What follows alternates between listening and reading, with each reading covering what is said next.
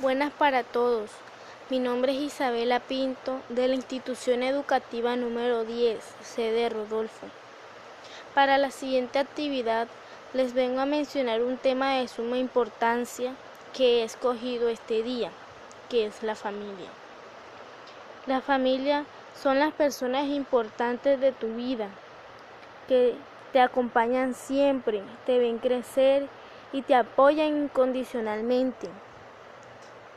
La familia son seres humanos que te aman y te ayudan aunque no puedan, aunque sus necesidades no sea apoyarte, sino amarte. También te adoran porque tú haces parte de, de su sangre. Muchas gracias. Tengo una enseñanza.